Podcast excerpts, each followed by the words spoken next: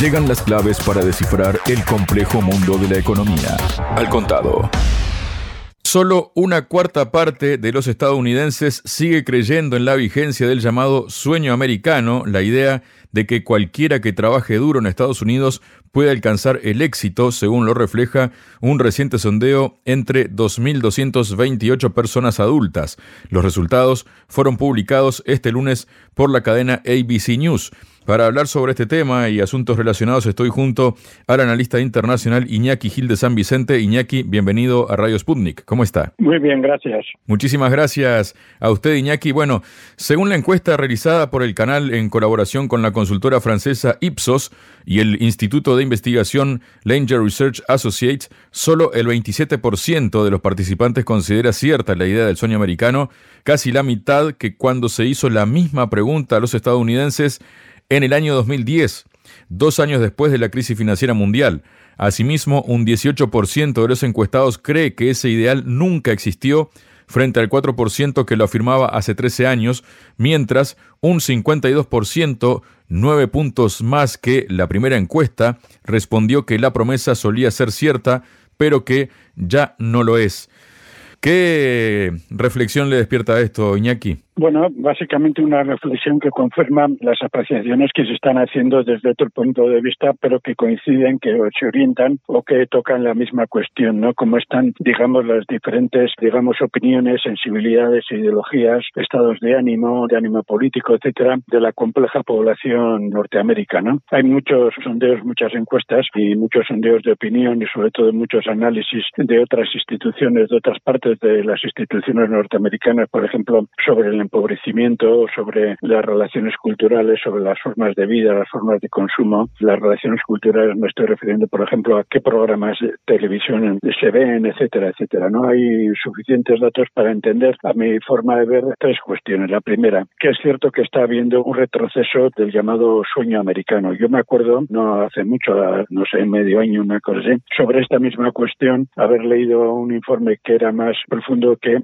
explicaba que en los años 50, a comienzos de los años 60, pero fundamentalmente en los años 50, antes del estallido de todas las protestas contra la guerra de Vietnam a finales de los 60, la sublevación de, de la aparición de todo el movimiento feminista, etcétera, etcétera. Antes de eso, eh, aproximadamente la conformidad con la sociedad norteamericana, con el sueño norteamericano, con la sociedad de consumo, etcétera, rondaba cifras muy altas, desde luego más de la mitad de la población, pero tengamos en cuenta que eran los años de euforia norteamericana de esto, ¿no? Y sobre de auge de la sociedad de consumo, ¿no? Del dominio de aparatos ideológicos como eran pues la factoría Disney, Hollywood, etcétera. Todavía no había penetrado Internet, no se había comenzado la política de financiarización, de deslocalización de empresas, etcétera, ¿no? Entonces, ese era el sueño que, pero le ponía de más de la mitad de la población con total seguridad, estaban de acuerdo con eso, ¿no? Y a partir de ahí ha ido bajando en diversos niveles el consumo cultural, o sea, hecho lo que llaman cultura, culturita de masas, etcétera, ¿no? Por el impacto de las televisiones. Bueno, un montón de indicios que indican que hay, por una parte, un aumento de nuevo del empobrecimiento, del malestar social, de la inquietud, de la inseguridad cotidiana, sobre todo en lo que llaman el hundimiento de la segunda ola del capitalismo en California y en otros sitios, el empobrecimiento, lo que ha sido y lo que está siendo la paga de opiáceos, que en estos momentos es el fentanilo, etcétera, un montón de datos que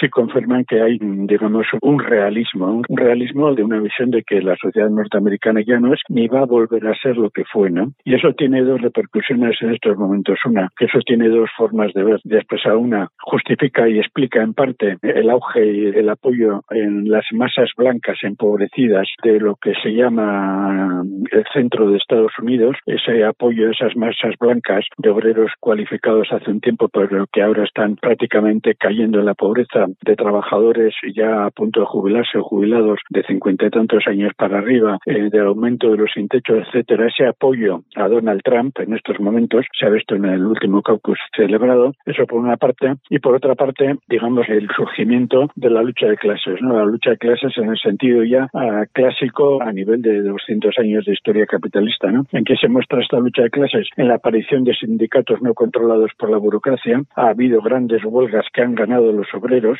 precisamente por la situación de fuerza y de decisión palabras como socialismo están volviendo a ser usuales, etcétera, etcétera. Todo eso para algunos analistas indica que otra vez más en Estados Unidos, lo mismo que fue, como he comentado antes, la oleada de protestas y de luchas sociales poco antes de la llegada de Reagan al poder, tengamos en cuenta que cuando llegó eh, Donald Reagan al poder había una oleada tremenda de luchas y que Reagan, el reaganismo cortó todo eso, declarando, por ejemplo, la huelga de transporte, la huelga de, transporte aéreo, que decir, la militarizó y eso es, fue una agresión directísima contra los derechos sindicales, etcétera. Ese fue el último momento de un auge de lucha de clases en Estados Unidos. Ahora eso se vuelve a retomar y se vuelve a retomar por ese deterioro, ¿no? Claro, cuando llegó Donald Reagan ha habido un momento de situación económica mala, pero no era la situación económica ahora eh, mala y Donald Reagan, Margaret Thatcher, el neoliberalismo consiguieron recuperar eso de alguna forma, pero no han recuperado la confianza o la alienación de las clases trabajadoras eh, norteamericanas en el mito del sueño del modo de vida norteamericano, ¿no? Y eso es lo que está pasando. Y a partir de aquí me acuerdo que desde hace un año a esta parte, ahora ya no, pero desde hace un año a esta parte, cuando el asalto al Congreso por parte de las tropas de Donald Trump, etcétera, se habló de que empezaba a haber un pequeño atisbo de escisión social, incluso algunos en plan, para mí un poco alarmista, llegaron a plantear que si las cosas seguían así, Estados Unidos podía llegar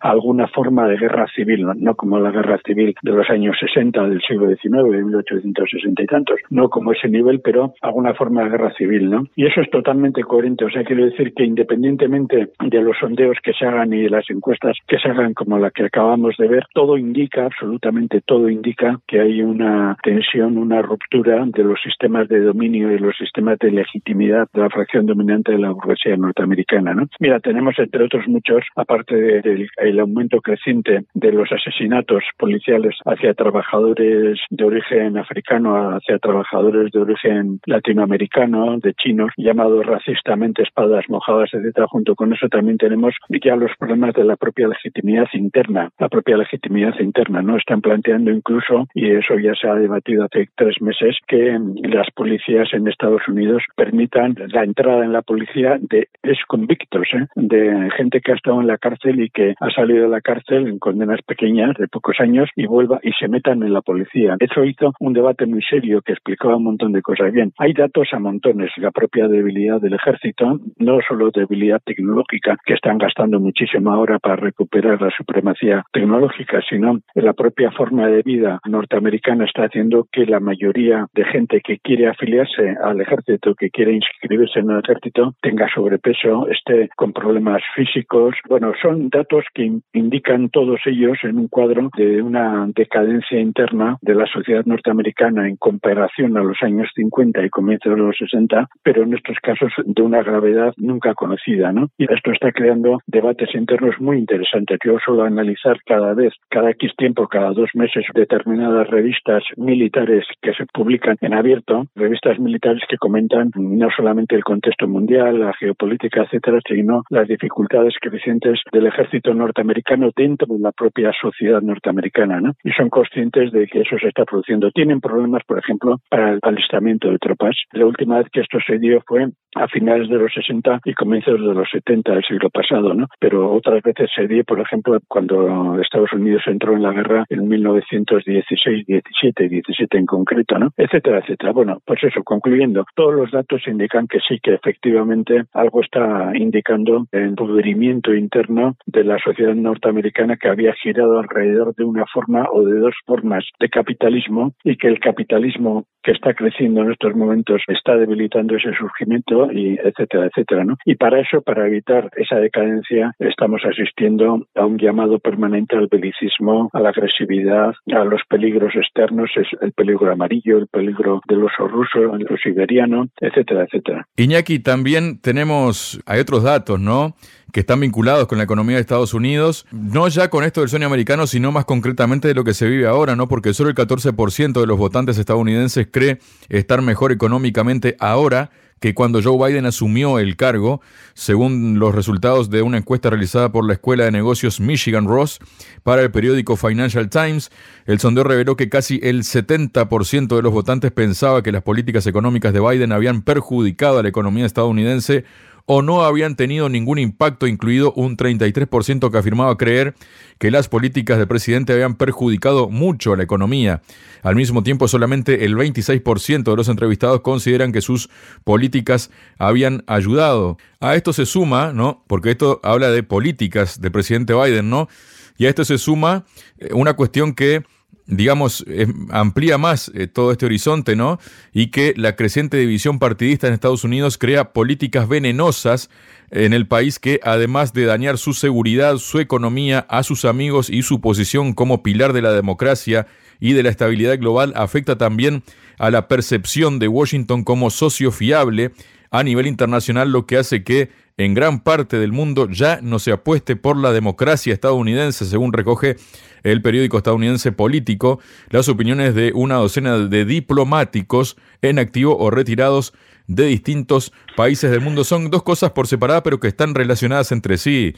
¿No? Sí, es que precisamente ahí está el fondo del problema. Una cosa es que haya un sentimiento de que el sueño norteamericano, el modo de vida norteamericano, etcétera, no va a volver se está hundiendo y eso va muy unido a que las políticas de la administración Biden están fracasando. Pero en el fondo, ¿qué está ocurriendo? Eso indica, mira, aquí hay un debate sobre precisamente la cuestión de la fiabilidad de los sondeos sociológicos. Es un debate en el que no podemos entrar ahora porque la crítica siempre ha sido de que se mueven en el plano cuantitativo en el tanto por ciento, no en el análisis cualitativo del conjunto de factores de fondos estructurales, etcétera, que determinan todo eso. Ahí es un debate eterno sobre la sociología, ¿no? que ahora no podemos entrar. ¿no? Entonces, lo que está pasando es eh, que tenemos que analizar ese problema estructural interno. ¿no? Mira, Biden no tiene otra opción que aplicar esa alternativa económica, porque es la alternativa económica del grupo dominante en la burguesía norteamericana que apoya a Biden, que apoya a los demócratas, que tiene el apoyo de una parte de los republicanos, etcétera. ¿Y en qué consiste eso? Consiste en que ya de, precisamente desde la época del neoliberalismo con Reagan, etcétera, y sobre todo posterior desde la época del consenso de Washington y todo lo demás, independientemente de quién fuera el presidente, ¿eh? si fuera un presidente, por ejemplo, de la familia Bush, que es republicana, etcétera, independientemente de quién sea el presidente republicano o demócrata, no tienen más remedio que aplicar una política interna y externa que corresponde a los monstruos que ellos han desatado y también el capitalismo occidental que han desatado con la financiarización, ¿no? Y que entonces eh, hay cada vez más sectores de la burguesía, incluso se está viendo en estos momentos en cuando atacaron a Donald Trump, la atacaron porque ese sector de la burguesía que ahora ha apoyado a Biden exigía que lo que se llama el sector globalista, por llamarlo de alguna forma, ¿no? El sector globalista sabía que la economía norteamericana solamente podía seguir creciendo si se expandía económicamente al exterior, ¿no? Y para eso lanzó la política monetarista también llamada política neoliberal, ¿no? que no solamente la burguesía norteamericana, ¿eh? también la burguesía europea, sobre todo la burguesía alemana. ¿eh? Antes de que Donald Reagan y Margaret Thatcher lanzaran la llamada política neoliberal, precisamente fueron los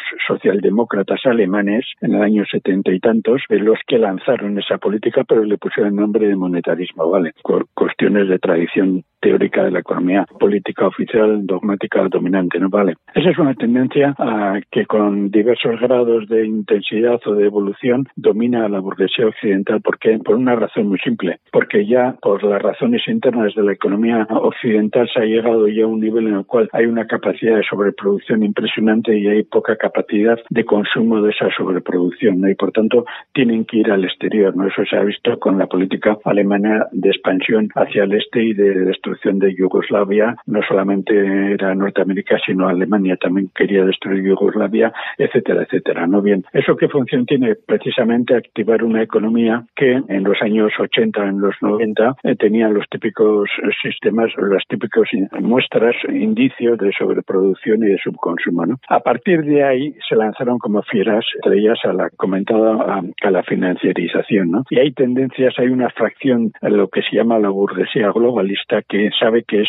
su única alternativa. ¿no? Cuando llegó Trump al gobierno, intentó hacer un poco que algunas empresas norteamericanas volvieran y reactivaran la industria productiva, la producción de valores, muy pocas industrias de las que se habían ido deslocalizando de Estados Unidos entraron a Estados Unidos. ¿no? La mayoría de ellas desobedecieron o no prestaron atención a las ayudas de Trump y siguieron fuera hasta tal punto que incluso la industria militar, que es uno de los puntos álgidos de la economía norteamericana, siguió diversificándose en el exterior. Ahora lo que ha hecho la política económica de Biden ha sido continuar con esa política, con un problema añadido, y es que tanto Trump como Biden, pero sobre todo ya en la época de Biden, ya el auge del BRIC, el auge de la multipolaridad, el auge de Eurasia, el auge de plantear eh, comercios y negociaciones y relaciones económicas sin recurrir al dólar, minando poco a poco la dictadura del dólar, eso ya es imparable, ¿no? Y eso repercute directamente en la economía norteamericana, ¿no? Incluso si llega Trump de nuevo a ser presidente, las posibilidades que va a tener de volver a lo que él había planteado en el año 2015-2016 e intentó aplicar desde entonces las posibilidades van a ser menores. La única alternativa que tienen de aplicar una economía de reindustrialización de Estados Unidos, que en el fondo es eso, una economía de reindustrialización de Estados Unidos,